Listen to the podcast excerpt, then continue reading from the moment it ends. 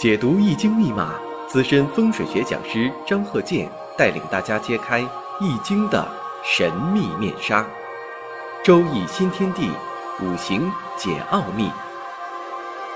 请听周易五行。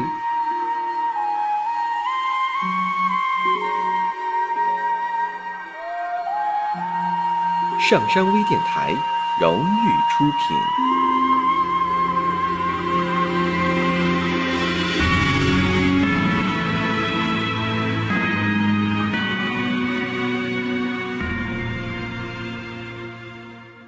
大家好，我是张鹤剑。周易五行，我们这一堂啊，看一下这个五行例子：癸巳、癸丑、甲申、戊辰。因为这个天干地支啊，是五行当中最基础的元素。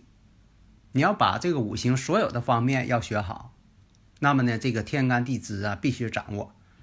这个五行学、天干地支，这个呢是基础当中的基础了。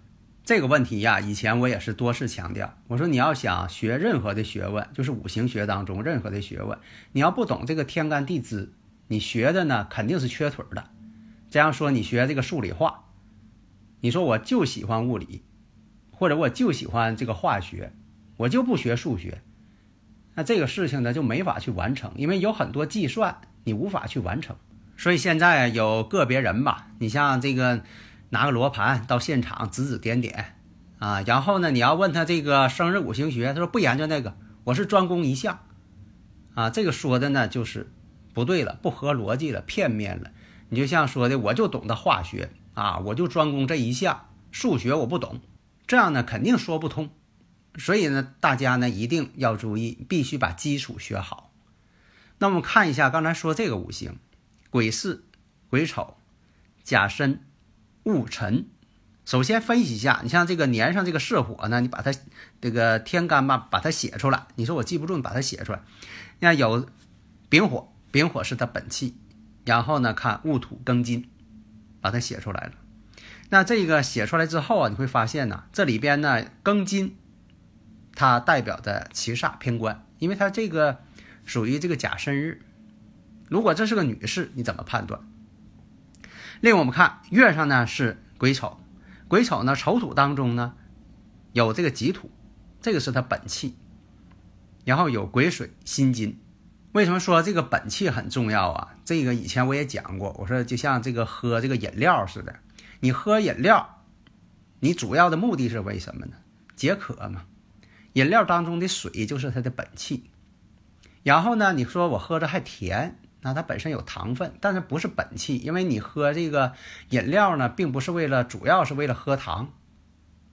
糖呢，但也是必须的，它补充能量嘛，但是不是主要的。然后呢，这里边呢又有这个盐分，也补充体内所需要的电解质嘛，而且还有香味儿。你说这个汽水是橘子味儿的，啊，是这个呃香蕉味儿的，苹果味儿的，那这是一种口感。但是你不是为了专门追求这个口感，对吧？你像说你渴了，你就是为了需要这个水，所以呢，这就属于本气、中气、余气的关系，在这里分析呢就非常重要了。其他呢，大家呢可以试着分析一下。哎，你把它这个地支当中的长的这个天干都写出来，然后呢，你再给它标上，啊，是正财也好啊，是官星也好啊，都给它写上，你可以看清楚了。那哪个重要呢？透出天干的重要，隐藏起来的这个呢，放在这个次要地位，但并不是说不分析。现在有很多人吧，发现写完之后啊，都不知道哪个主哪个次了，不明白了。主次关系啊，应该大家都懂啊。嗯，打个比方，就像说你到这个自助餐，你去这个吃饭去了，对吧？你喜欢吃啥，你自己还不明白吗？你说我到这个自助餐去了。进来呢，就喝了好几大杯饮料，啊，给自己灌个水饱。等这个主菜上来了，结果吃不动了，自己还跟朋友说呢：“你说这这个我不知道，人家还有主餐呢，啊，刚才喝了个水饱，现在啥也吃不动了。”那你说这个事情是你没经验呢，还是怎么样啊？那现实当中很少发生吧？但是呢，换到这个五行学了，可能又有人懵了，又不清楚哪个主次了。首先一看。这个偏官星还有这个正官星。那正官星呢，如果这是个女士，正官星呢在丑土当中有辛金，虽然呢不是这个本气，但是呢有正官星，说明什么呢？谈恋爱会早，因为这个年上癸巳巳火当中又有庚金偏官其上，这都是代表什么？男朋友啊，男同学呀。那所以这种情况呢，谈恋爱会早。那我们看一下正印都透出天干了。女士啊，这个正印太多也不是一件好事情，它也影响感情，影响程度。当然了，仅次于伤官，伤官厉害啊，所以有这个女士带伤官离婚再嫁之说。那我看一下这个五行当中。出现了这个甲寅年，甲寅年代表什么呢？这一看，动了婚姻宫了，感动婚姻宫。因为这个甲申日啊，你看这不就感应了吗？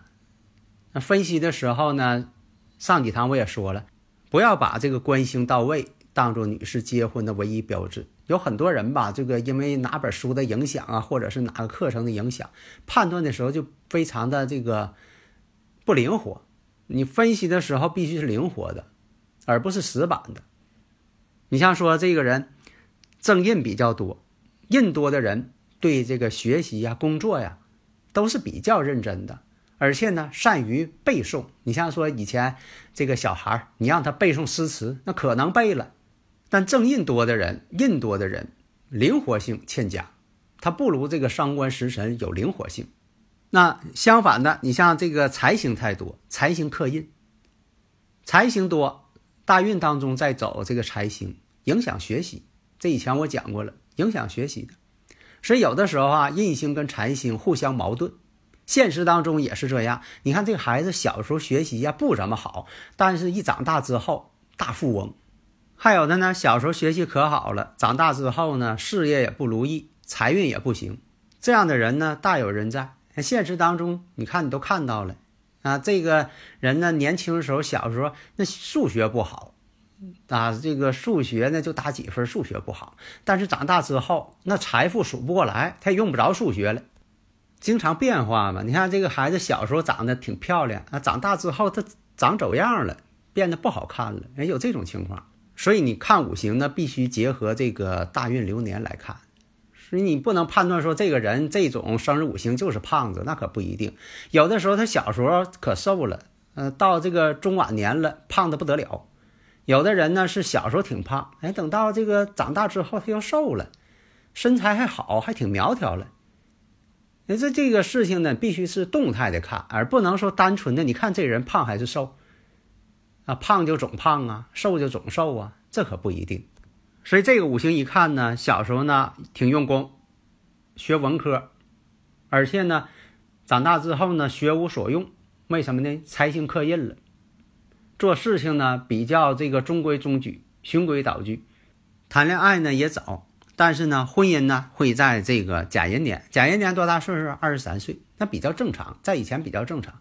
我讲这些五行的例子呢，都是年代呢比较久远的了。现在的一些啊。这个例子吧，我不能讲啊，因为这个保护隐私嘛。呃，这个当事人要是不同意的话，我绝对不能讲啊，只能说的这个讲一些以前的例子呢，作为一些学术研究。因为什么呢？你讲这个五行必须得有例子，否则的话空洞的去讲，大家也不理解呀。那么呢，再分析一下，因为这个动态分析，那未来发展呢，印星太多，而且呢有物鬼相合，这个年龄差距呢会比较大。你像说大这个六岁呀、十二岁以上的，或者比自己小的，他总有这种情况。对于女士来讲，那么呢，印性太多，也为日后婚姻的分裂呢埋下了伏笔啊。所以你判断的时候呢，你会这个更注意一些。好的，谢谢大家。登录微信搜索“上山之声”，让我们一路同行。